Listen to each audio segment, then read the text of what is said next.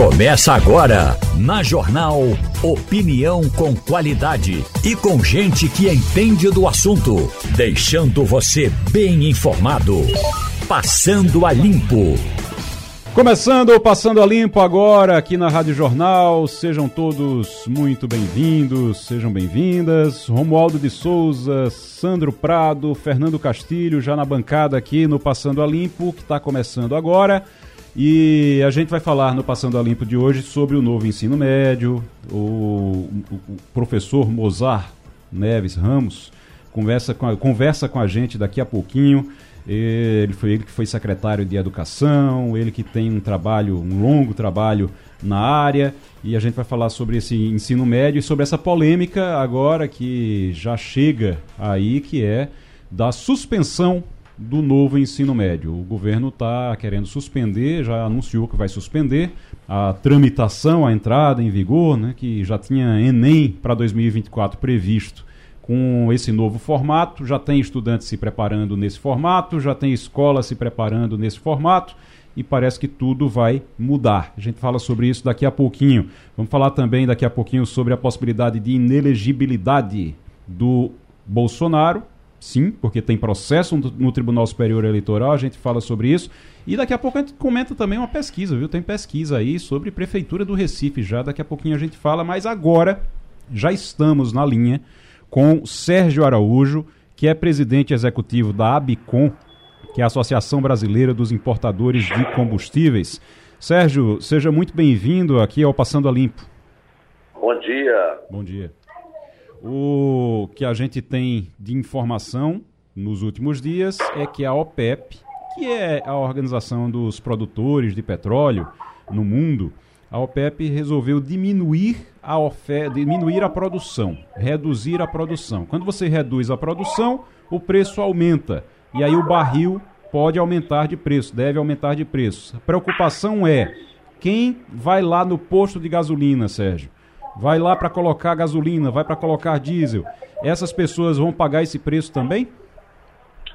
Bom, é, bom dia. De fato, com esse anúncio né, da redução de oferta por parte dos países da OPEP, é até interessante colocar que já não é mais a OPEP, é a OPEP+, porque a Rússia, que é um importante uhum. produtor, passou a fazer parte da OPEP, Sim. e com esse anúncio de redução de mais de um mil, de, de mil barris por dia de petróleo, é, vai, já impactou no aumento do preço do petróleo, como também dos seus derivados, e no final do dia isso vai refletir também nos preços aqui no Brasil. É, como nós sabemos, é, os preços das commodities é, eles são globalizados, eles têm, independente de ser aqui no Brasil tem uma influência do preço no mercado internacional e a expectativa, sim, de que os produtores nacionais é, passem, repassem esse reajuste de preço para as distribuidoras e, no final do dia, passa também para os postos, chegando até o consumidor. Nós estamos com Romualdo de Souza em Brasília, Sandro Prado aqui no estúdio e também Fernando Castilho. Para Fernando Castilho agora, Fernando. Bom dia, Sérgio. É, eu tenho uma curiosidade, certamente os nossos ouvintes também têm, se a gente está falando de um evento isolado ou é mais um daqueles eventos que a gente, quando acompanha o gráfico dos preços da OPEP, ele sobe e desce, sobe e desce. Só que dessa vez me parece que nas últimas semanas ele está subindo muito forte. A gente está é, no meio ou no início de uma tendência de alta naturalmente além disso aí, ou foi só um fato isolado? É, Fernando, o, o, o, que a gente tem de informações é de que essa decisão tomada no último final de semana de corte na produção é, tem como objetivo exatamente segurar o preço. Né? Uma vez que, se você olhar nas últimas semanas, é, o preço do petróleo tinha um, uma tendência de queda, chegando a pouco mais de 60 dólares o barril, o petróleo Brent, né, e que e com esse anúncio, é, você viu a abertura de ontem, né, na segunda-feira, já chegou aí a 86 dólares o barril. E o que nós acreditamos é de que ele deve ficar aí nesse patamar entre 84 e 87 dólares o barril, é que era o objetivo realmente dos produtores, numa manutenção é, dos preços. E, e, o preço teve queda em função de uma redução na demanda, causada aí pelas crises bancárias, pelo não crescimento que tinha sido, tinha sido anunciado, esperado da demanda na China e que demorou para acontecer. Então, existia realmente esse viés de redução do preço do petróleo e, e com o objetivo de recuperação desse preço e margem, eh, os produtores resolveram, então, fazer esse corte. O Sérgio, eh, Sérgio, Sérgio, Sérgio, Araújo é presidente executivo da Associação Brasileira de Importadores de Combustíveis. Sérgio, eh, eu tenho certeza que muita gente fica na dúvida. Já vai impactar para a população? Vai, mas quanto, você tem ideia de quanto isso impacta na bomba? Olha, é, na, na, verdade, isso sem dúvida vai impactar. A gente não sabe exatamente quando e quanto. Por quê? É, existe uma volatilidade muito grande nos preços do, das commodities. Né? A gente tem observado isso, principalmente de, depois da, da guerra lá entre a Rússia e a Ucrânia, a, a volatilidade tem sido muito elevada. É, caindo o preço quando existe expectativa de redução de demanda, aumentando o preço quando tem expectativa de aumento da demanda. Então, acredito que os produtores vão aguardar aí uma estabilização desse, desse preço no novo patamar. Né? Foi recente, como falei, a elevação aconteceu ontem. Eu acredito aí que tenha se, se aguardar mais uns três, quatro, até cinco dias uhum. para verificar essa estabilização e a partir daí, olhando também a taxa cambial, felizmente a gente teve uma redução na taxa cambial aí nos últimos dias. É, o, ontem fechou aí em torno de, de R$ 5,05 ou seis é, por, reais por, por dólar. Isso, isso contribuiu para reduzir o impacto do aumento do preço das commodities.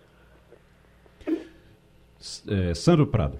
A, qual vai ser é, o reajuste mas o fato é que será necessário, sim, fazer esse ajuste no preço. Sandro Prado.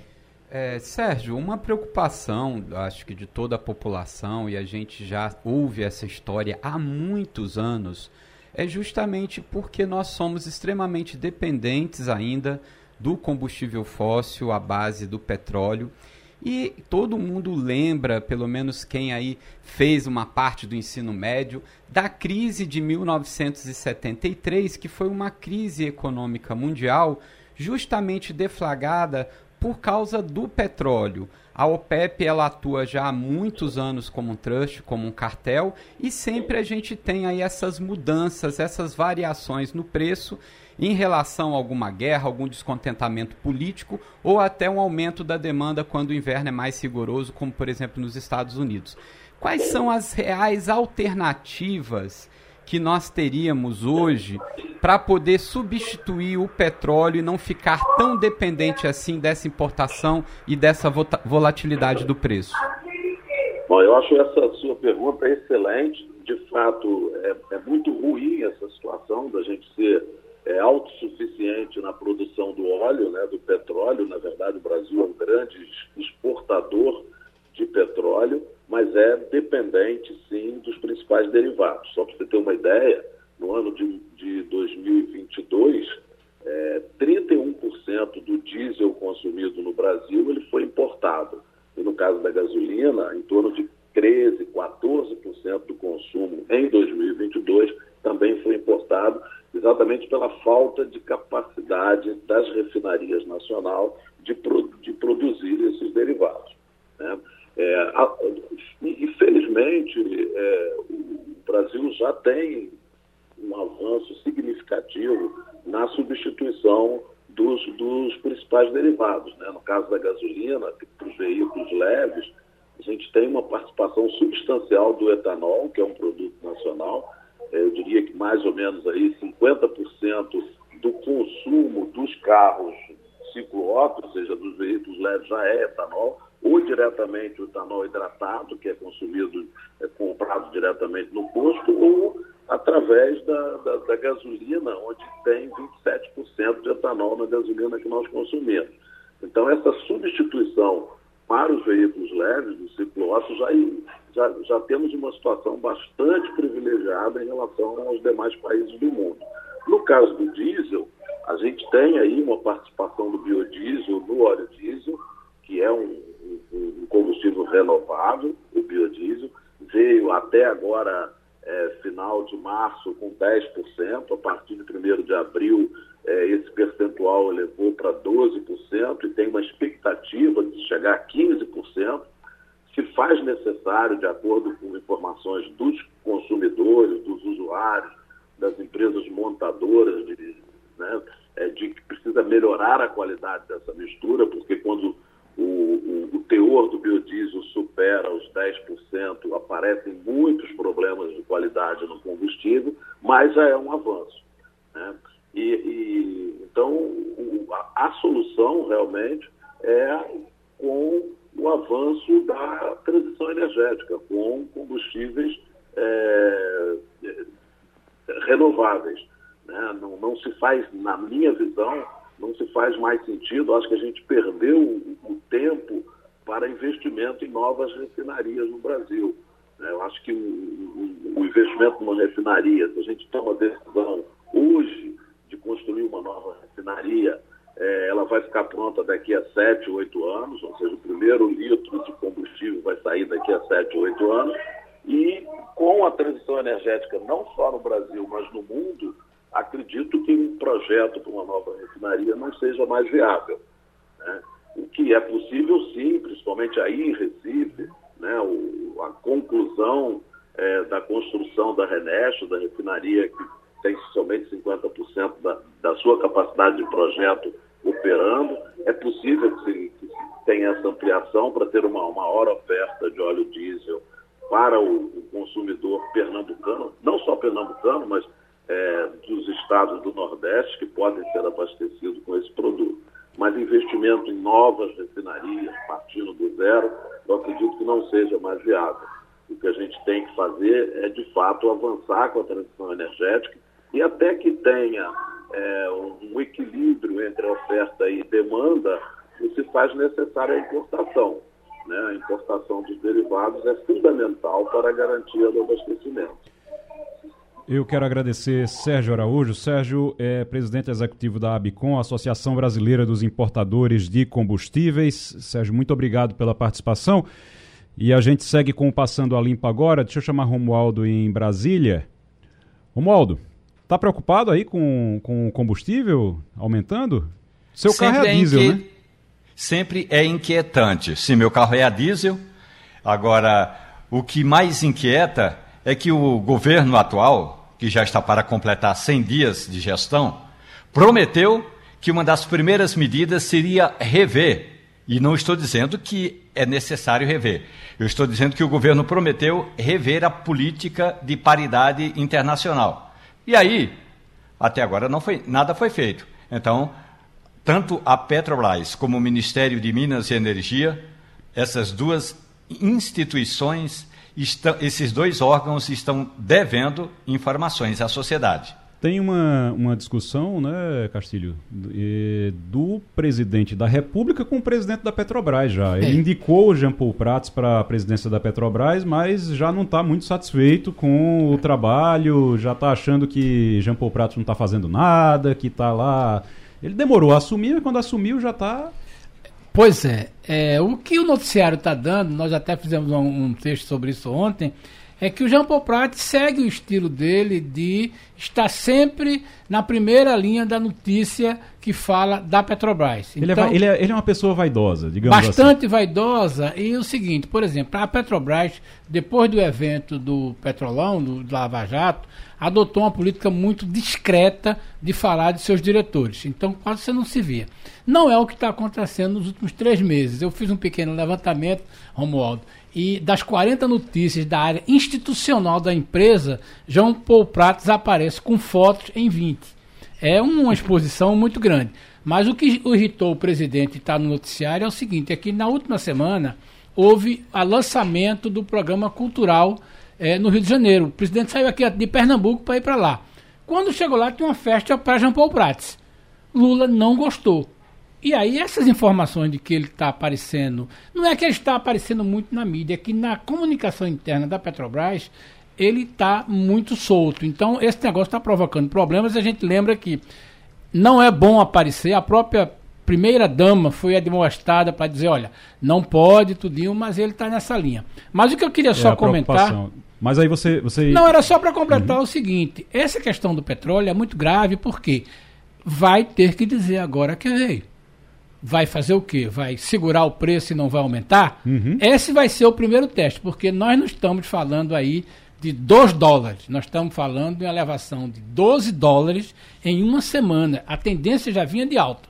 E a tendência, de, aliás, estava muito baixo, e eles começaram a apertar e a tendência é de alta. Vamos aguardar na linha conosco, já com imagens, inclusive, o ex-secretário de Educação de Pernambuco, Mozar Neves Ramos, está conosco. Sempre um prazer tê-lo aqui, professor. Seja muito bem-vindo ao Passando a Limpo. Muito obrigado, Igor. Um prazer enorme estar com a nossa JC. Estou aqui nos Estados Unidos, passando um, pouco de tempo com, a, com, a, com os netos. Coisa boa. E é um prazer falar com vocês. Coisa boa. Que bom que, que o senhor teve um, um separou um tempinho aí para conversar com a gente. Que honra. Muito obrigado. Agora, deixa eu passar logo para Romualdo de Souza. A gente vai falar sobre esse, essa possível suspensão, ah, bem provável já, suspensão do novo ensino médio e adiou as mudanças no Enem de 2024, que já estavam. Já, essas mudanças já estavam planejadas, né? Então tem um, um prejuízo aí, tem secretários de educação dos estados que estão preocupados já com isso. Mas deixa eu passar para Romualdo de Souza para ele fazer uma pergunta. Professor, muito bom dia para o senhor. O que é pior? Revogar o ensino médio que foi aprovado pelo Congresso Nacional, revogar em parte e chamar a sociedade, principalmente os acadêmicos, para um novo debate? Ou, por fim, professor, manter o novo ensino médio e fazer mudanças pontuais, lembrando que qualquer adaptação que venha a ser feita terá de passar pelo Congresso Nacional, professor. É, pois é, Romualdo, bom dia. Eu sou favorável a uma, um aperfeiçoamento da, no, da Lei 13.415, que rege esse novo ensino médio.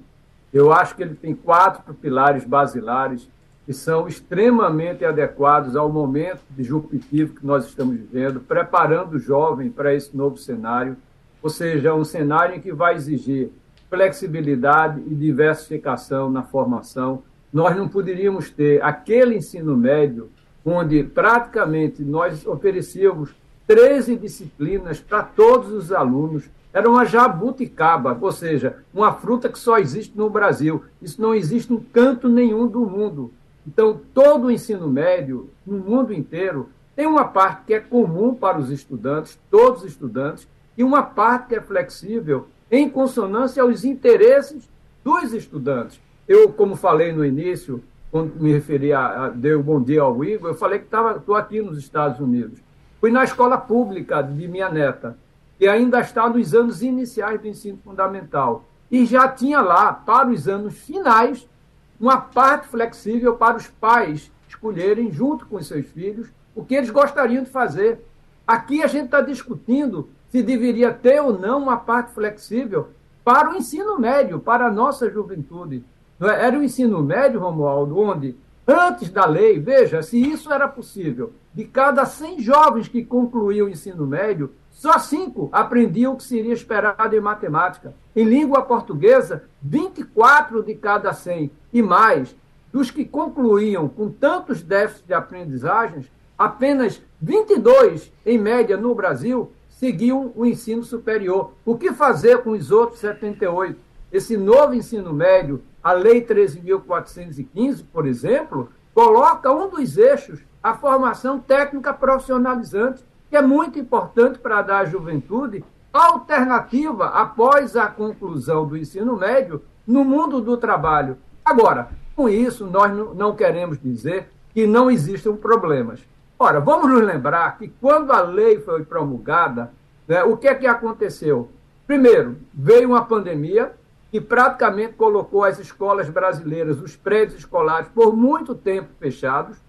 Um governo anterior que não se preocupou com a educação regular, ficou dentro de uma agenda ideológica. portanto, nada foi implementado, e agora houve a transição dos governos estaduais e do próprio governo federal. Ora, os governos estaduais é quem tem a, a maior responsabilidade na implementação desse novo ensino médio. Não obstante tudo isso, mais de 2 bilhões de reais já foram investidos nesse novo ensino médio. O que nós, com isso, não queremos dizer é que não existem dificuldades. O que faltou foi uma coordenação, planejamento, foco, para que, de fato, os estados, de maneira articulada com o governo federal, pudessem implantar de maneira correta, o que não aconteceu. Tem lacunas, tem problemas? Tem, mas nada justifica a sua revogação. Eu fico muito preocupado com refazimentos. Eu até escrevi sobre isso na coluna do, Jornal do Comércio hoje.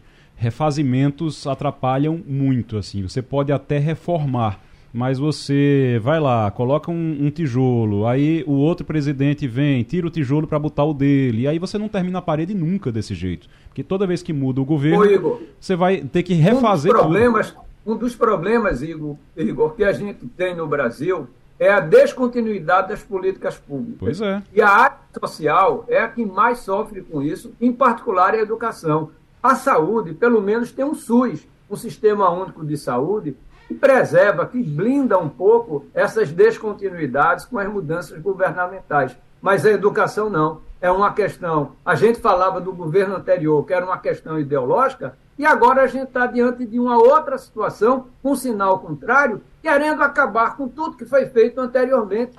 Porque o problema não é só o novo ensino médio, Igor. Está vindo aí também a frente para agora também acabar com o que foi feito na formação de professores. Eu fui o relator dessa matéria uhum. no Conselho Nacional de Educação. Já criaram a frente em prol da revogação do, da formação de professores no Brasil. Ou seja, querem voltar a 10 anos atrás e muita coisa mudou nesse país. Deixa eu passar agora para o professor Sandro Prado, está aqui conosco. É, bom dia, professor Mozart. É, a gente sabe né, da sua participação intensa nessas discussões é, sobre o novo ensino médio. Né? Em 2017, isso foi votado pelo Congresso após a medida provisória é, do então presidente Michel Temer. E durante esses cinco anos, até o início da sua implementação, pouco foi discutido com a sociedade, até por causa do esvaziamento do Ministério da Educação durante o governo Bolsonaro. É, a gente sabe que é, existe avanços, mas também existem pontos polêmicos né, nessa reforma, como é o caso da instituição é, do ensino à distância no ensino médio, essa possibilidade de 20% EAD, que são temas, no mínimo, que possam ser discutidos. É, na sua opinião, quais são os principais temas polêmicos que poderiam ser revistos com essa reforma do ensino médio? Bom dia, Sandro. Uma pergunta também importante. Primeiro, Sandro, há uma questão política. A ala, digamos, mais à esquerda, vamos chamar assim, vinculado ao governo atual, nunca aceitou o fato de que a Lei 13.415 ela foi, de certa maneira, é, catalisada, induzida por uma medida provisória.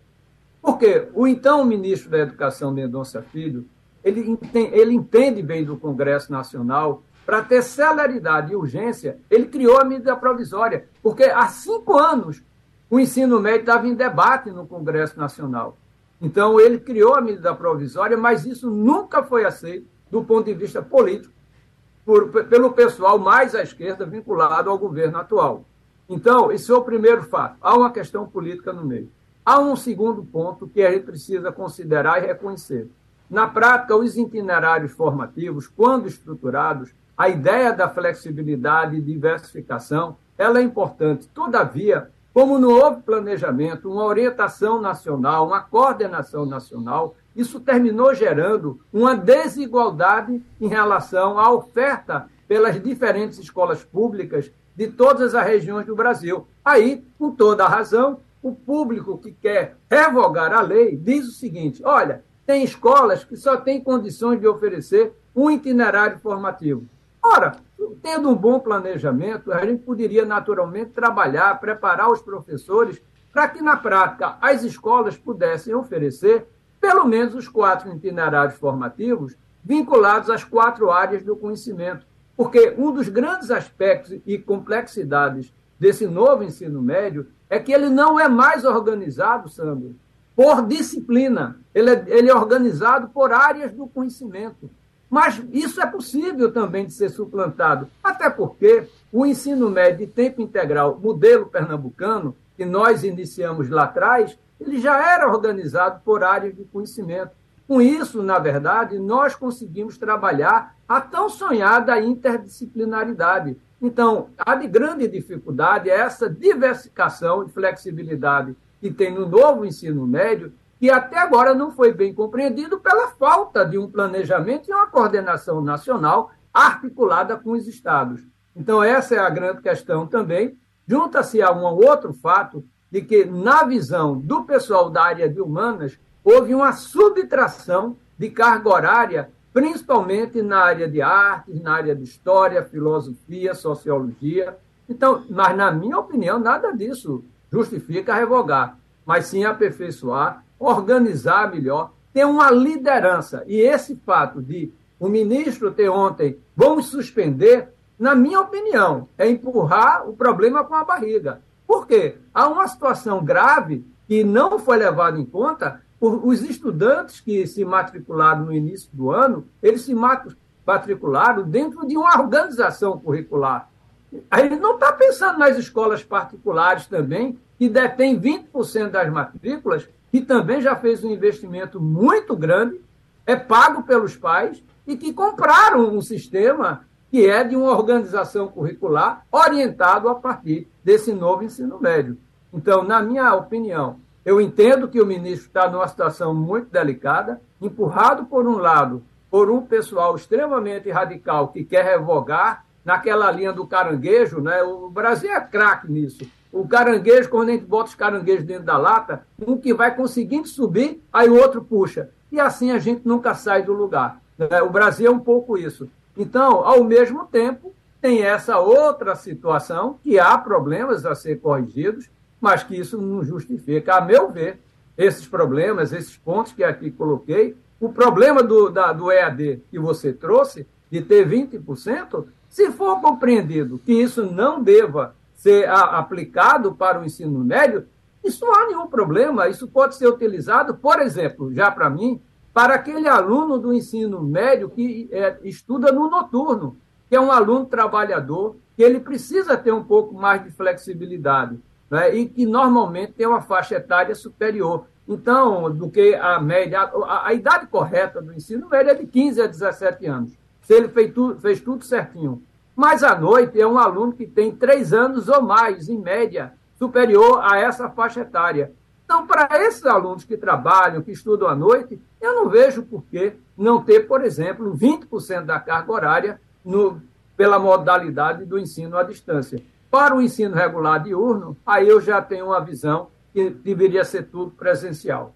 Professor Mozar Neves Ramos, professor, muito obrigado. Obrigado pela participação aqui no Passando a Limpo.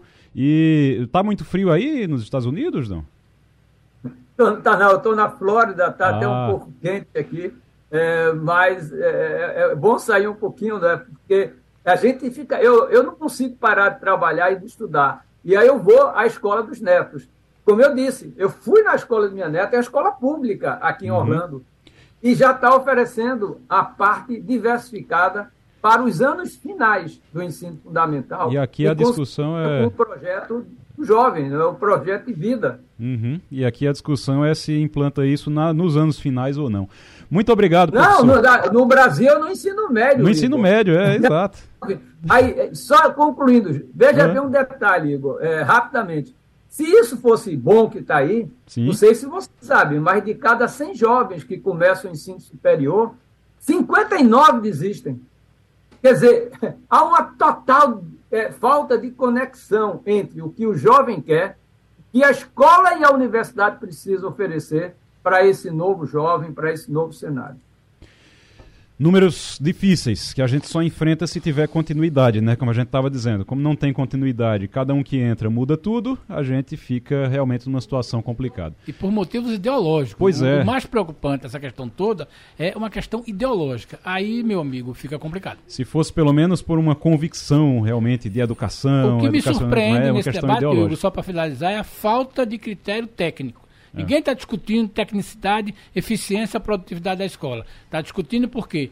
Foi Michel Temer que implantou isso, foi na medida provisória, não presta, vamos acabar com isso, vamos voltar tudo. Então é aquela história. Nós vamos voltar para o tempo do giz e da lousa em que o professor andava com uma palmatória e uma reguinha em cima da mesa. Paciência. Professor Mozart, muito obrigado pela participação. Informações do Datafolha: 51% são favoráveis à inelegibilidade de Bolsonaro. Então mantém aquele, aquela divisão no Brasil em relação a isso, né? Um pouquinho ali, bem pouquinho mesmo acima contra Bolsonaro, mas Brasil completamente dividido em relação a isso. É, informação também de Bolsonaro fica mais próximo de inelegibilidade. Tem um processo no Tribunal Superior Eleitoral que pode tornar o ex-presidente Jair Bolsonaro inelegível. Ele é acusado de ter atacado o sistema eleitoral brasileiro ao levantar sem provas suspeitas contra as urnas eletrônicas em uma reunião com embaixadores no Palácio do Planalto em julho de 2022. Na linha com a gente agora, o advogado Humberto Vieira de Mello. Doutor Humberto, seja muito bem-vindo ao Passando a Limpo. Bom dia. Bom dia. Bom dia, Castilho, Romualdo, né? Sandro. Bom dia a todos, bom dia, ouvintes. Romualdo de Souza e Sandro Prado, a nossa bancada hoje aqui no Passando a Limpo. Humberto, o, o Jair Bolsonaro, ele pode ficar inelegível? Isso é uma possibilidade real? Porque a gente já viu, por exemplo, processos com Dilma, com Temer no TSE, nunca deu em nada em relação à inelegibilidade. Mas agora, essa, essa, esse risco é real para Bolsonaro? Ve- Veja, é, faz parte, é, faz parte do, do- do processo. É, a possibilidade processual existe. Eu, eu acho que a possibilidade política é, é muito pequena, como você já colocou aí. Né? Você tem o caso no, no Brasil de impeachment do presidente, como foi o caso de Dilma, em que não foi é, atribuída a pena suplementar da, da inegibilidade. É, é, eu acho que politicamente esse, esse elemento é, é muito difícil. Agora, a possibilidade processual, sim. Esse, na realidade, são 17 processos, né? 17 processos que estão no, no TSE. Esse primeiro que está se falando aí é porque o, quando você bota está mais próximo, tá, a possibilidade é porque o Benedito, o ministro Benedito Lacerda colocou processos para razões finais. A partir daí, a- as últimas falas do Ministério Público da, da Defesa, você só falta é o plenário. Ele vai ter que apresentar o plenário, é, fazer o relatório e levar o plenário para julgamento. É, você tem uma outra questão aí no, no TSE, que a, com a aposentadoria de Lewandowski no dia 11 de abril, ou seja, terça-feira que vem, abre-se uma vaga no TSE que será ocupada, é, seguindo a- os critérios do, do Supremo Tribunal, pelo ministro Cássio Nunes. Então, é, toda essa discussão aí do ministro Cássio Nunes, para quem não sabe, é um ministro indicado pelo ex-presidente Bolsonaro. Então, toda essa discussão estará dentro do TSE. Eu, do ponto de vista político pessoal, eu, eu acho muito uma inegibilidade. Não estou dizendo que caberia, ou se não caberia tecnicamente falando, eu estou falando a decisão política do tribunal, porque o TSE sempre envolve não só a questão técnica, jurídica, como a questão política. Vamos passar aqui para a bancada. A gente está conversando com Humberto Vieira de Mello, que é advogado, é, advogado eleitoral. A gente está falando aqui sobre o, a possibilidade de inelegibilidade de Bolsonaro. Romualdo de Souza, direto de Brasília. Bom dia para o senhor, tudo bem? Humberto Vieira Bom de Mello. Se o senhor analisar os votos que foram dados até aqui, eh, relativos a processos como esse do, do ex-presidente Jair Bolsonaro, o TSE não vai tornar o ex-presidente inelegível, não. Isso levando em consideração os votos e os motivos, ou as motivações políticas. O senhor vai se lembrar que quando estava em julgamento a questão relacionada ao mandato da então presidente Dilma Rousseff, da chapa Dilma eh, Temer, a, as provas eram muito mais contundentes e Dilma foi absolvida. A outra questão que o senhor destaca muito bem é a saída é, de Ricardo Lewandowski. Ele sai e Cássio Nunes, é, dificilmente, como um jurista que o é, dificilmente vai assumir uma quantidade, independentemente dele ter sido indicado por Bolsonaro, mas uma quantidade de processos como essa, sem pedir vista. Ou seja, no mínimo, Bolsonaro vai ganhar um fôlego de um tempo razoável. É, minha, minha opinião é exatamente igual à sua. É, não, é, tecnicamente, você poderia admitir a, a inexigibilidade, mas eu não acredito que o TSE, do ponto de vista político, levará a, a votação à inexigibilidade. Eu não, não, não, não vislumbro essa prova. Para mim será uma, uma surpresa. Quem assistiu ontem no, no Roda Viva o Bruno Dantas, o Bruno Dantas disse ontem que o, o Tribunal de Contas jamais condenou Dilma por crime de responsabilidade no julgamento das contas. Então você, se toda, todo o processo de impeachment de Dilma foi baseado numa condenação do Tribunal de Contas, e o Tribunal de Contas vem agora e diz que nunca condenou o crime de, de, de responsabilidade, com, é, não aprovou as contas. Você fica nesse mundo, nesse mundo político, quando o, o TSE julga, ele não julga só tecnicamente. Há, há, há, o peso político nessa votação, a inegibilidade. A inegibilidade é um, a, dá um peso político, uma pena política muito grande. Você vai dar é, é oito anos de cassação. Você vai, vamos colocar, utilizar essa expressão, você ser condenado e ficar inelegível, são oito anos de, de cassação né? porque conta a partir do mandato e tem aquelas, faz aquelas contas. Então, é, eu, eu não vejo, você perguntar, tecnicamente é possível, tecnicamente é possível. Juridicamente, o que tem ali é possível você, você, você condenar pela inexigibilidade. Mas não acredito que politicamente faça isso. É que eu coloco, como o Romualdo colocou, é no, no processo Dilma Temer também tinham elementos que dariam a, a, a condenação da chapa e inexigibilidade. Né? A grande diferença que há nesses dois é que, no caso de Dilma, Dilma era presidente, Dilma e Temer era a presidente e o vice-presidente é, é, durante o mandato que ele foram reeleitos. E no caso de Bolsonaro é que ele perdeu a eleição. Então ele tem um componente aí de, de não ter sido eleição e tem mais o campeonato. O, o é, 8 de janeiro ficará na cabeça do brasileiro durante muito tempo. Então, é, é, esses componentes aí, o, o, fato dele não ter o mandato e o, o, que ocorreu no dia 8 de janeiro, são elementos que, que podem levar o tribunal a, a, a uma decisão que seja contrária a essa minha opinião, que é que vejo a condenação de multa, tá, tudo, mas eu não vejo não vejo politicamente a condenação de inexigibilidade. Fernando Castilho. Bom dia. É, eu tenho uma curiosidade, o senhor falou aí 17 processos, ou pelo menos foram dados entrada 17 processos em qual o ex-presidente está indiretamente ou diretamente envolvido. Significa que até 2026, a próxima eleição, né, quando houver isso aí, nós vamos estar falando de processo. É isso mesmo, eu estou enganado? Não é, tem como resolver isso. Então, por exemplo, estamos no primeiro de uma série de 17. É, são, são, são 17, são 17 apurações que o, que o TSE está fazendo. O primeiro é, é esse da reunião do, do, com os embaixadores. Tem o outro que é aquela, aquela aparição que ele fez numa live com o Anderson Torres e um e o coronel dizendo que tá, as urnas eram vulneráveis, que é um outro procedimento. Tem um outro procedimento que diz respeito àquela acusação dos rádios, de que os rádios estariam, estariam é, divulgando menos publicidade obrigatória, eleitoral obrigatória.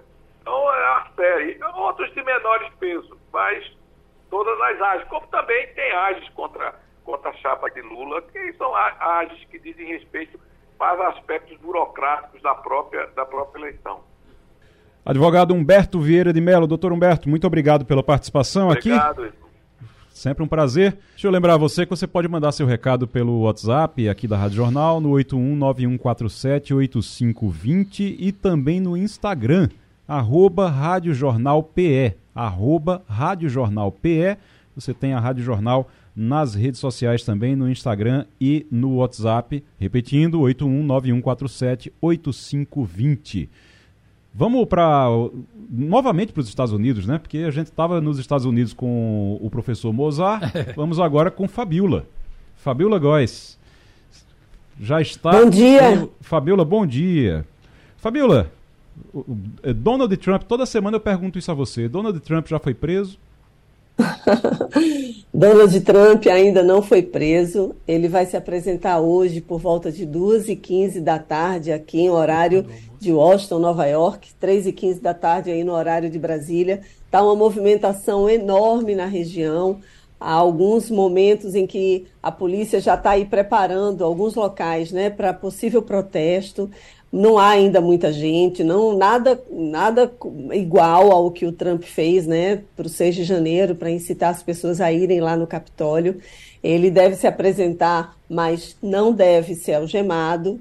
É uma combinação, né, com dos advogados do Trump, com o promotor o Alvin Bragg, que é um promotor de Manhattan, ele vai ser, vai ser colhida a impressão digital dele. E normalmente, quando a pessoa não se entrega voluntariamente, é presa, né? Então, assim, a, não não está se tratando muito de que ele está sendo preso, né? Seria uma rendição, mas seria um acordo, né, entre a própria próprios advogados do Trump e com a justiça, com o promotor, para poder se apresentar e dar início a esse processo criminal, né? O Trump ele é o primeiro presidente, ex-presidente norte-americano para ser responsabilizado criminalmente por um caso, né, por um caso envolvendo pagamento, né, de dinheiro para uma atriz pornô em troca do silêncio dela. Esse dinheiro foi oferecido por, por meio de um advogado do Trump e aí estão tá, tentando linkar isso com a campanha de que ele teria se beneficiado na campanha porque esse caso não veio à tona.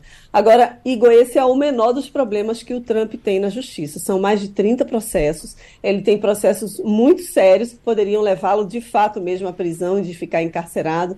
Seriam os casos de sonegação mesmo de imposto. Isso é um crime muito sério no, no estado de Nova York. Ele, em 2020, ele não, ele não teria, as empresas dele não teriam é, pago impostos. Então, tem outros casos também, com o caso da insurreição, que o deixaria é, impossibilitado né, de concorrer às eleições de 2024. Ele é um forte candidato. A população americana agora está se voltando um pouco assim contra ele. Eu já estou vendo uma movimentação, porque saiu uma pesquisa ontem da CNN, mais de 60% acha que ele tem de fato que ser indiciado. Agora, por outro lado, 71% da da, dos respondentes disseram que há uma intenção política aí por trás disso tudo, há um viés político por trás disso tudo, porque o promotor estaria interessado aí em se capitular em cima dele, depois vir a ser candidato, e também uma pressão dos dos é, políticos que são democratas do partido do Biden. Então está tendo aí um jogo, uma falácia muito grande em torno de tudo que está acontecendo nesse caso. O Trump nega as acusações. Aí tem senadores, por exemplo, a Marjorie Taylor Greene, que é uma senadora de extrema direita, já está aí se mobilizando, está dizendo que vai para lá, para Nova York, né, e para apoiar o Trump. E o Trump é esperado para falar hoje à noite. Ele, se ele for liberado logo, ele deve voltar hoje mesmo para Mar-a-Lago, onde ele mora, na Flórida, e ele vai fazer um pronunciamento para as pessoas que estiverem lá, enfim, e vai utilizar isso muito para os canais dele, né, de redes sociais que ele ainda tem, a Truth Social, que é uma rede social dele. Então, ele vai tentar faturar o máximo possível com essa exposição e com todo esse aparato de mídia que tem ali envolvendo, né, o, todo esse julgamento. É interessante, uh, né, Castilho? Interessante o, o trâmite. Ele viaja para ir para se, se apresentar. Ele se apresenta e depois, aí não é algemado, né? É só assina um papel lá, diz estou aqui, e aí ele volta, é. e aí vai fazer pronunciamento, e aí vai fazer. É, é um, é um sistema bem estranho para a gente que está acostumado aqui é. com o Brasil, né? Fabiola, talvez seja interessante para os nossos ouvintes entenderem como é a mecânica, a dinâmica disso. O presidente Donald Trump foi acusado formalmente é isso, e a partir daí ele tem que se apresentar e está cumprindo esse ritual, porque veja bem, no Brasil, uma situação como essa a gente já viu aqui, né? É, o presidente, o, ex, o então o ex-presidente Lula teve que depor numa sala do aeroporto lá de São Paulo. O, ex, o presidente, o ex-presidente Michel Temer foi preso em casa. Eu queria que você mostrasse um pouco dessa dinâmica, por exemplo, Donald Trump hoje responde a que fase do processo e é o que vai acontecer agora no processo. O resto é política. Você pode explicar para é, gente? Exatamente.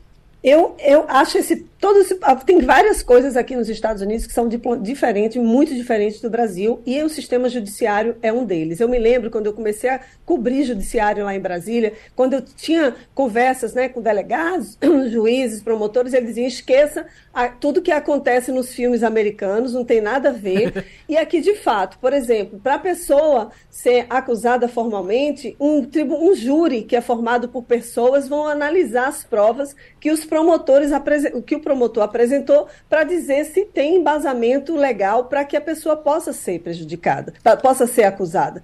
E isso acontece em 47 dos 50 estados americanos. Isso, por exemplo, não tem no Brasil. Né? E aqui é formalmente indiciado, e só depois que ele é formalmente indiciado é que os detalhes dessa acusação vão ser formalmente apresentados para os advogados. A gente até agora não sabe o que, que foi o motivo principal para esses jurados, né, que foram no mínimo 12, são mais de são 20 jurados mais ou menos, para poder dizer é, se, o, quais foram as provas, né? em qual o caso de fato, qual é o, na verdade, qual é o principal argumento do promotor e o que, que pegou mais, vamos dizer assim, né? Então a gente, isso daí já é diferente. Aí ele vai, ele se apresenta, fica numa sala, vai ter uma audiência com o juiz, vai ter um juiz de fato mesmo. Eu não sei ainda, a gente não sabe se isso vai estar liberado para a imprensa, eu acredito que não, porque aí seria mais exposição ainda, e o judiciário, eles também eles estão vendo que o Trump está tentando faturar com isso. Então, assim, mas ele de fato ele precisa se apresentar. Não é como no Brasil, que qualquer delegado, assim, que vai conversa, né, faz uma, uma oitiva ali numa sala, na, numa no aeroporto, em algum outro local. É diferente aqui esse processo. Então, todo esse processo está sendo muito novo também, porque é a primeira vez que um ex-presidente americano passa por esse, essa situação. Eles não querem privilegiar o Trump porque ele é ex-presidente, porque a lei vale para todos, deve ser assim em qualquer lugar no mundo. Né? Então, a gente tem muita coisa ainda que a gente não sabe o que, que vai acontecer. Hoje o dia promete. Fiquem ligados aí no noticiário. Vamos agora com Sandro Prado. Professor Sandro. É, Fabiola, bom dia. É, vamos mudar então um pouquinho aí desse cenário político para a gente ir para a gestão. É, a gente tem ouvido falar que vai ter uma reestruturação na McDonald's aí nos Estados Unidos, né? É, e a gente sabe que a gente fica apreensivo com isso porque o uso da inteligência artificial, da internet das coisas, tem diminuído muito vagas no mercado de trabalho. Já há algum indício o que é realmente essa reestruturação na McDonald's e como que isso vai poder afetar como um todo as redes de fast food mundo afora, principalmente em relação à redução de trabalhadores? Bom dia, professor. Excelente pergunta. Agora a gente está ouvindo falar muito né, do chat GPT, mas tem outras ferramentas que fazem edição de vídeo. Você coloca uma frase e já vem todo um design pronto, e aí está todo mundo apavorado. A nossa profissão de jornalista também, mas tem um limite, né? Por exemplo, esses aplicativos, esses softwares, eles não vão conseguir ter uma interação humana, obviamente, e ter um aconselhamento, no caso de consultores, enfim. A questão é que a as empresas estão reestruturando, não só por causa desses softwares, mas por causa de uma tendência mesmo de mercado. Agora, o que mais chama atenção nesse caso do McDonald's, dessas demissões que eles vão anunciar a qualquer momento, a partir de hoje, eles pediram para os funcionários ficarem em casa, grande parte dos funcionários, obviamente, para ficarem em casa. São mais de 100 mil funcionários no mundo inteiro, e aí vai vir a surpresa. Eles não queriam fazer isso presencialmente para as pessoas não ficarem constrangidas. Agora, o mais surpreendente é que o McDonald's ele não sofreu como as grandes empresas de tecnologia, né, a Meta, Facebook, o Twitter, é, a Google, que fizeram demissões assim massivas de 5, 10 mil funcionários. Eles ganharam, eles conseguiram ter lucro durante a pandemia, aumentou em 10% o lucro que eles tiveram, mas o fato é que é uma grande surpresa, é um mercado que está, um mercado que de alimentação aqui nos Estados Unidos é um mercado muito forte. O que eu tenho percebido como usuário do McDonald's é que no McDonald's aqui no o Brasil dá muito mais valor para o McDonald's, para você ter ideia, do que aqui nos Estados Unidos. Não vejo gente assim da minha, do meu círculo de colegas americanos, inclusive, indo para o McDonald's comer um sanduíche. Tem outras redes aqui, o Five Guys, por exemplo, que é um grande competidor, um grande é, potencial mesmo para liderar esse mercado. Não tem um número exato sobre isso, mas tem outras redes muito fortes aqui nos Estados Unidos de sanduíches de boa qualidade. Agora, o McDonald's ele tem que passar por essa reestruturação porque ele realmente está perdendo o cliente. É um sanduíche, em tese, barato, né? Aqui o fast food nos Estados Unidos é mais barato comer fast food, comer né, sanduíche aqui nos Estados Unidos do que comer uma comida saudável. Então, aqui é tudo muito pronto, né? Com muito doce, muito molho, muito sal. E isso daí as pessoas acabam comendo, os mais pobres acabam comendo muito McDonald's e outros, outros é, fast foods, acabam engordando, aí tem o problema da obesidade, tem outros casos. Agora, essas novas tecnologias, elas estão impondo para que essas empresas façam restaurações muito profundas. A gente não sabe exatamente como é que o McDonald's vai fazer, mas certamente vai vir e está muito relacionada a essas novas ferramentas. Nós estamos conversando com Fabiola Góes, correspondente do Passando a Limpo nos Estados Unidos, Romualdo de Souza. Fabiola Góes, bom dia. Vou voltar a Donald Trump porque outro dia eu estava escrevendo no Jornal do Comércio uma história sobre deputados que votavam duas vezes, uma por ele e outra pelo colega. E esses deputados foram chamados de deputados pianistas. Aí o Arthur Moreira Lima, o maior pianista vivo do Brasil, me disse o seguinte: às vezes é preciso pensar que nós, os pianistas, numa grande obra, a gente toca até 5 mil vezes durante o dia eh, as diferentes teclas de um piano. Enquanto um deputado toca uma, duas vezes, vira pianista também. A minha pergunta é: você que já cobriu eh, polícia aqui em Brasília, Trump vai tocar piano? Olha, Romualdo, Trump vai tocar piano, não vai ter jeito não. Ele vai ter que colocar o dedinho dele lá na tinta, vai, vão ter que tirar sim as impressões digitais dele. Ele vai ter que passar por tudo que qualquer é, acusado formalmente por um crime vai ter que passar, então ele não vai se liberar disso. Ele vai, provavelmente, vão colher DNA dele, que agora é, é, é novo isso aqui. Né? No Brasil, não tenho certeza se colhem DNA, mas aqui já ouvi notícias de jornal de que vai colher também. Aquela foto clássica, né, de frente, de lado, que a gente vê muito em filme, né? Aquela foto ele vai ficar taxado lá, ele vai ter um registro na polícia, então é, se eu te respondi bem a pergunta, se era isso exatamente que você queria fazer, claro. ele vai, ele vai sim passar por tudo isso. Eu ia perguntar sobre a foto, porque a foto é depois material de campanha, contra ou a favor, dependendo da situação, né? É uma foto que acaba sendo muito. tem um simbolismo muito grande, né, Fabio? Exatamente, porque ele sabe que ele tem 30% da população americana gosta muito do Trump, né? Votou muito nele e que promete votar de novo nele se ele for candidato. Pelo menos esse, esse é uma população muito grande aqui, né? Ele tem, de fato, um, um apoio muito grande dos republicanos também. E assim, é curioso, porque nesse momento né, em que ele está com a imagem negativa para o resto do mundo, né, para os democratas. Eu ouço muito nas, nas rodas de conversa piadas em relação a ele, mas por outro lado, isso fortalece muita gente que gosta dele e alguns indecisos também, porque já vem aquele discurso: ah, a democracia está ameaçada porque um ex-presidente está sendo acusado criminalmente, isso pode abrir precedentes para outros presidentes, para outras situações. O fato é, se você cometer um crime, você vai ter que cumprir, você vai ter que cumprir pena se você for condenado, né? a lei serve para todo mundo. Então, é um, ele vai faturar essa imagem, certamente vai ficar circulando aí na campanha, vai ser utilizada nas redes sociais dele. Se essa imagem de fato for divulgada, eu acredito que vão divulgar, né? Estou aí fazendo uma aposta, mas ele vai utilizar muito desse esse circo todo que está sendo montado ali em Nova York, em Manhattan, para poder se aproveitar na campanha. Fernando Castilho. Biola, é verdade que o assessor especial do presidente Lula é, pegou o Aeroflot, né, da Aeroflot russa e foi bater em Moscou para conversar com Putin? Tem uma, história, tem uma história, inclusive, é curiosa, disso aí, né? que ele ia conversar com os assessores. de, e aí foi chamado. E quando chegou lá, parece que Putin disse: não, quem conversa com ele sou eu. Foi o Celso é Amorim, né? É, o ex-chanceler. Ex-chanceler. Pegou um avião e foi lá? Exatamente. Olha só, tem dois lados aí. Tem um lado positivo que a gente pode falar bem e um lado que a gente pode falar mal. O lado que a gente pode falar bem é que o Celso Amorim, é ex-chanceler, ex-ministro das Relações Exteriores do governo Lula, né? Ele foi quem é ele na fila do pão, na, assim, estou falando mal, né? Quem é ele na fila do pão para tentar acabar com a guerra na Ucrânia e na Rússia? A gente não tem nada a ver com essa guerra. É. A gente tinha que estar tá olhando para dentro dos nossos problemas no Brasil, que são muitos né? E por que que ele vai ali tentar, né? Agora, por outro lado, o Celso Amorim, ele mostra muito prestígio, porque nem ministro ele não é, ele tem um status aí, né, de assessor especial, Exatamente. nem ministro não é, ia conversar com os, os assessores do, do, do Putin e o Putin decide recebê-lo. Isso mostra o quê?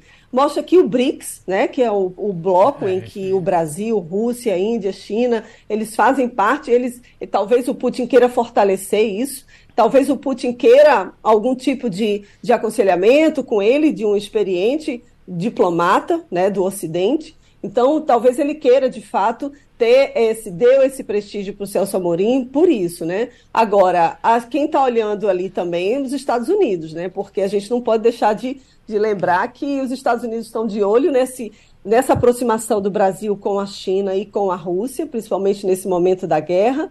É, a China está dizendo também que tem uma, apresentou algumas posições de paz, algumas propostas de paz, mas não há paz, não há nenhum tipo de acordo previsto no momento em que essa guerra está acabando favorecendo os dois países. Os dois países acabam lucrando com essa guerra. Os Estados Unidos, eles têm investido muito, a Ucrânia está recebendo muito apoio, a Ucrânia tem promessa de que vai ser aceita na OTAN. Por outro lado, Putin também ganha muito separando o Ocidente, ganha muito também com essa guerra e o poder dele, ele jamais vai abrir mão, ele ganhou territórios na região, eram territórios que a Ucrânia disse, ah, vamos, perdemos esses territórios, mas a verdade é que os territórios que acabaram perdendo eram territórios que a própria população preferia ficar do lado russo, que falava russo, então, assim, é um momento da guerra que a gente vê que não vai ter acordo nenhum, porque não há menor chance de nenhum dos dois lados abrir mão. Então, esse esforço do, do Celso Morim é um esforço muito, obviamente, é, justo, né? Ele está tentando, de fato, ele não fez nada para aparecer, foi uma viagem muito discreta. Agora, por outro lado, a gente tem que observar o prestígio que ele tem, né, com, com o Putin. Eu acho que Fabiola faz duas observações bastante interessantes para que o nosso ouvinte entenda. Primeiro, o fato de o Celso Amorim, que é um assessor, ser recebido diretamente pelo presidente, portanto, o presidente Vladimir Putin está mandando um recado para alguém. E esse alguém é não só a China, mas os Estados Unidos. Segundo, a questão da remarcação da viagem do presidente Lula em menos de um mês. O presidente teve um problema de saúde, né, remarcou, uma, não foi comparecer para uma viagem extremamente importante, e o presidente Xi Jinping recebeu.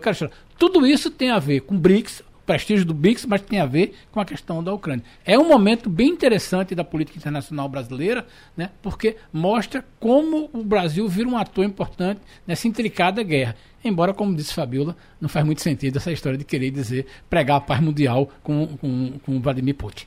Mas só para encerrar nossa conversa, Fabiola, pela primeira vez a NASA vai ter um homem negro e uma mulher como astronautas em missão à Lua. Está confirmado já, né?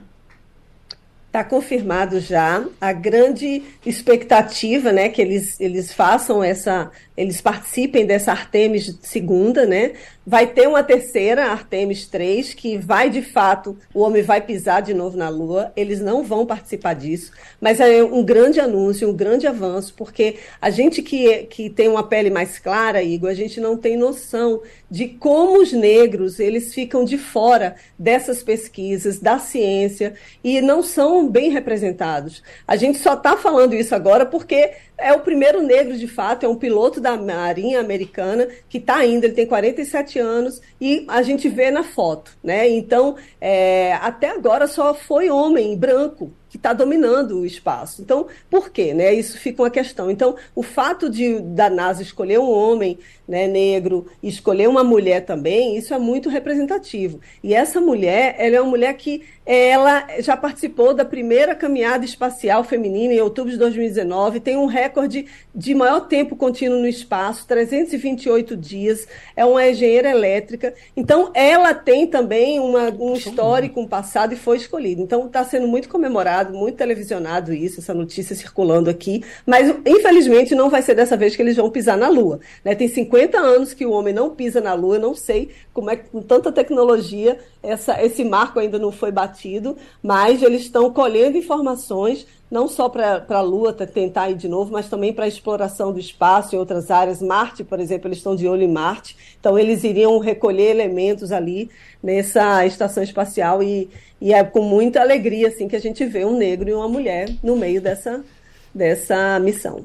Fabiola Góes, oi. Só, veja que curiosidade, né? É um astronauta que no tempo de vida dela passou quase um ano no espaço. 327 é dias. 327 é dias. Quase, Exatamente. Eu passei um ano fora da Terra. Veja que situação. Fabiola, antes de, de, de, a gente se despedir, eu queria que você repetisse. Eu recebi um monte de mensagem depois daquele programa que eu perguntei sobre esse quadro aí atrás de você. Para quem acompanha pela internet, para quem acompanha com imagens, eu perguntei sobre o quadro. Você disse o nome da, da artista e muita gente ligou, mandou mensagem para me perguntar depois. Repita, por favor, o nome da artista desse quadro. Olha, tá, é Ra, Rafênia, mas eu vou passar direitinho, vou colocar também nas minhas redes sociais, Pronto. porque eu tenho aqui uma, uma tipo um recibo, né, que vem o nome dela, né, a propriedade intelectual dela e tal. Eu vou passar direitinho depois para você e aí no próximo programa a gente pode até falar também, repetir o nome dela aqui porque vale muito a pena. É uma artista popular, é uma ela é uma mulher mais velha, é uma mulher que vende os próprios quadros na torre de TV. E foi curioso também, porque um dia eu recebi um diplomata aqui na minha casa e ele olhou o quadro, falou o nome dela e disse que tinha o mesmo quadro, ele mora na Suíça. Ou seja, não é uma pessoa que é muito reconhecida né, na, no mundo internacionalmente assim, mas curiosamente você vê, o nome dela já está sendo falado e eu acho que a gente vale, vale muito a pena a gente valorizar né, esses artistas populares. Exatamente. Ciro Bezerra acabou de entrar aqui no estúdio e se esticou ali para olhar a imagem, né, Ciro?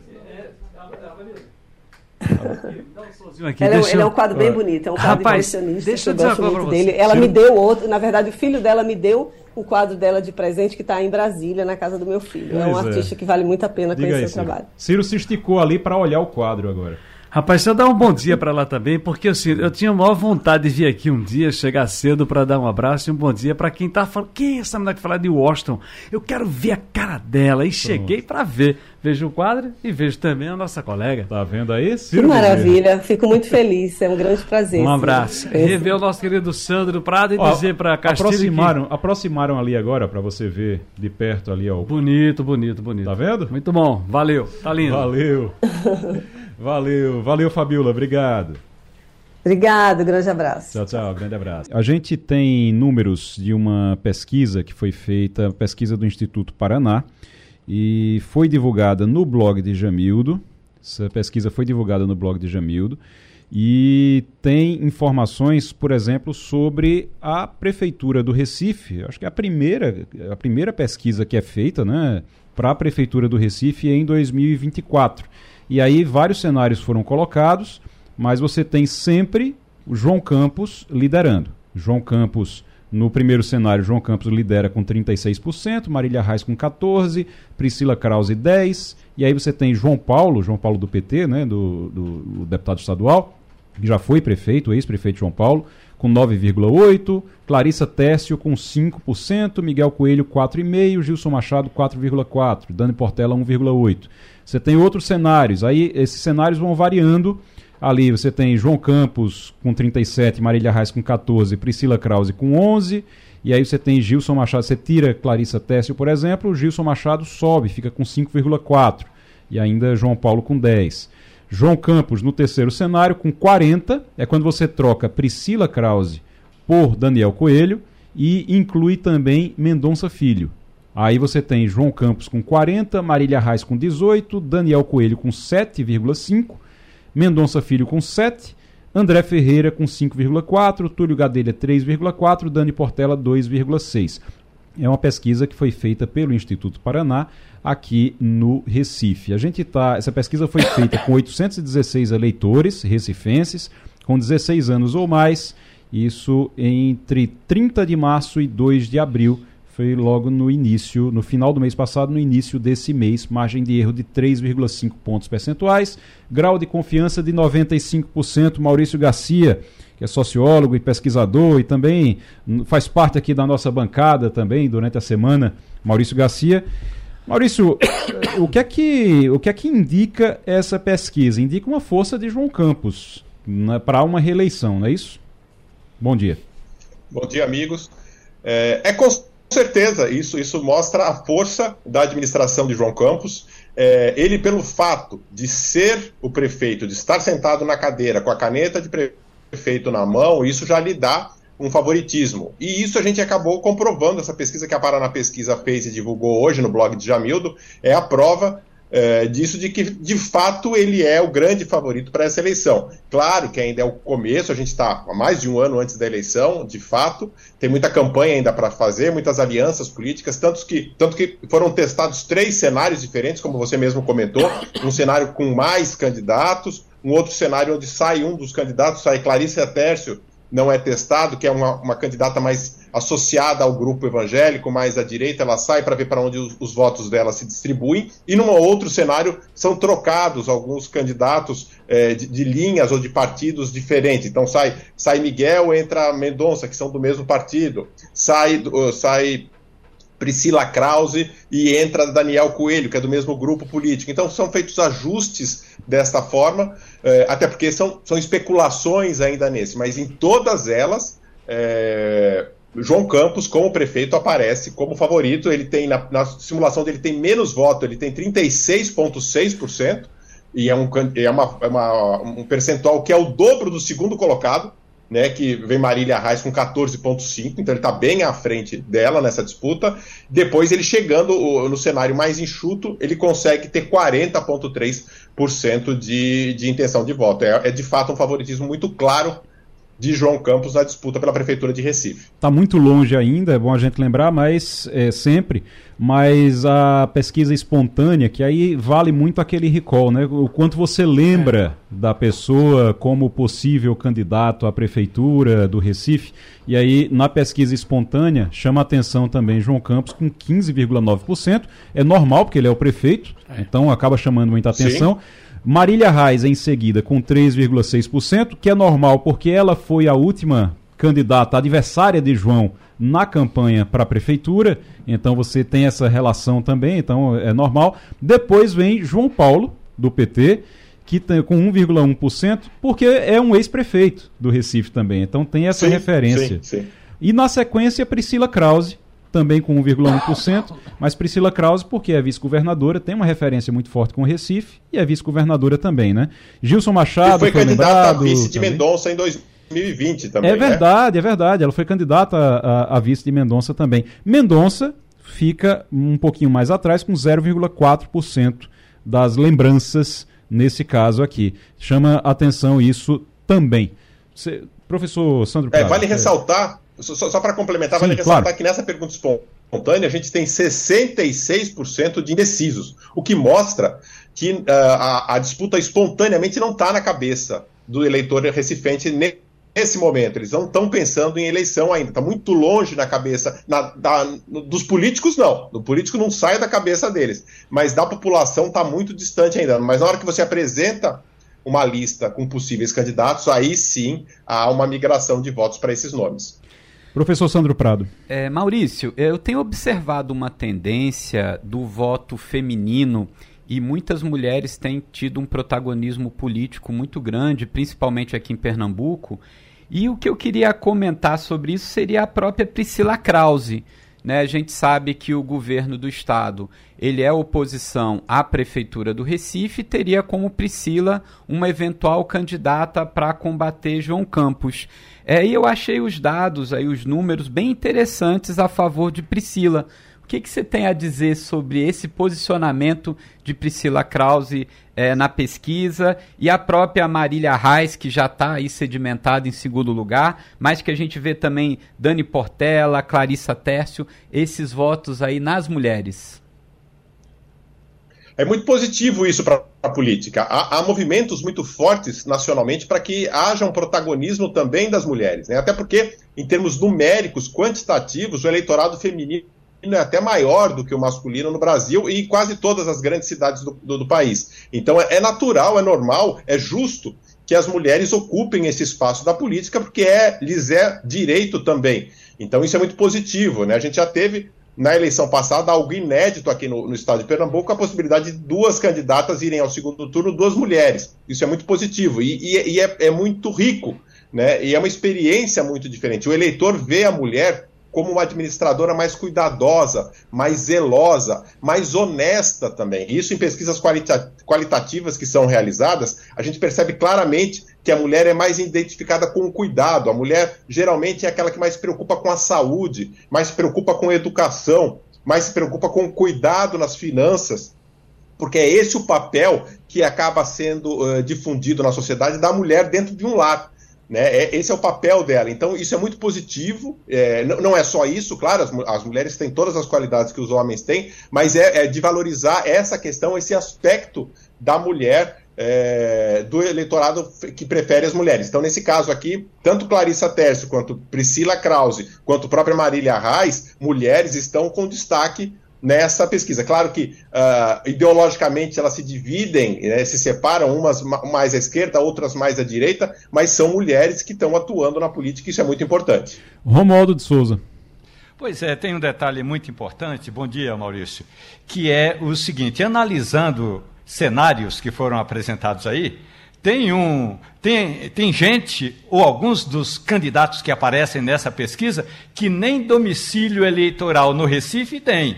Ou seja, vale a pena se você estivesse nessa pesquisa, citado nessa pesquisa e não estivesse com seu domicílio no Recife, vale a pena esses candidatos, como por exemplo Miguel, Miguel Coelho, que tem domicílio em Petrolina, vale a, vale a pena transferir para o Recife?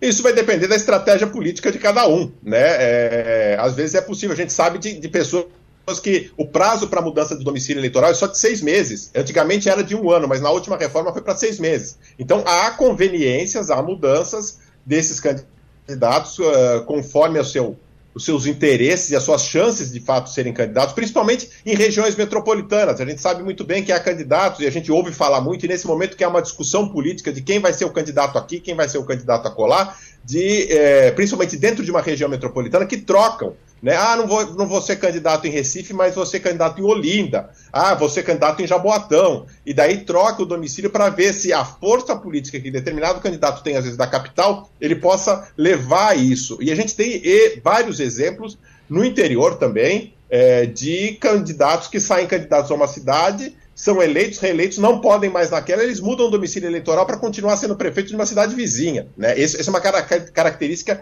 que não, não, nos cabe aqui julgar se é correta ou se não é correta aqui agora, mas que ocorre.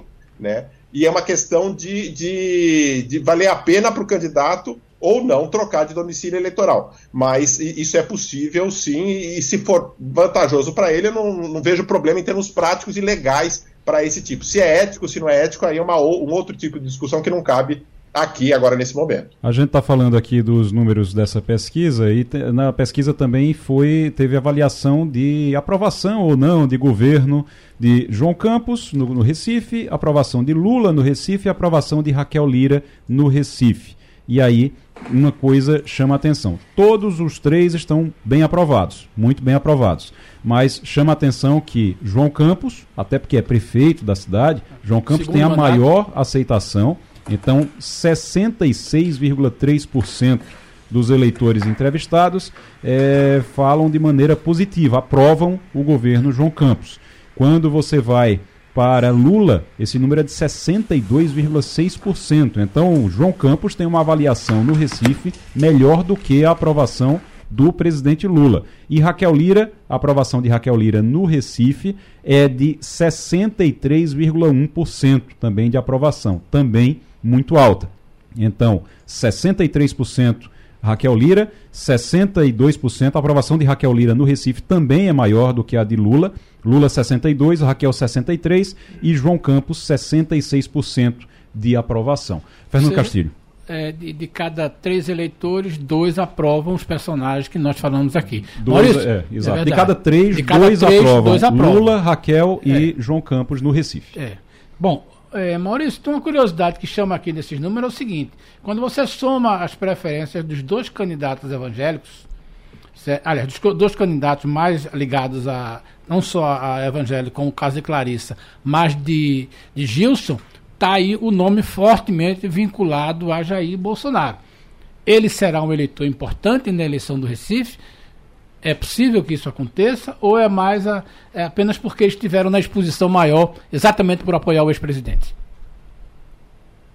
É, tanto, tanto Clarissa quanto Gilson representam mais do que a figura pessoal de Bolsonaro, mais uma ideia do que ele representa. É, é, é essa direita é, ou algum, extrema direita, como alguns preferem classificar, mas é um voto mais à direita. Então é, é um perfil.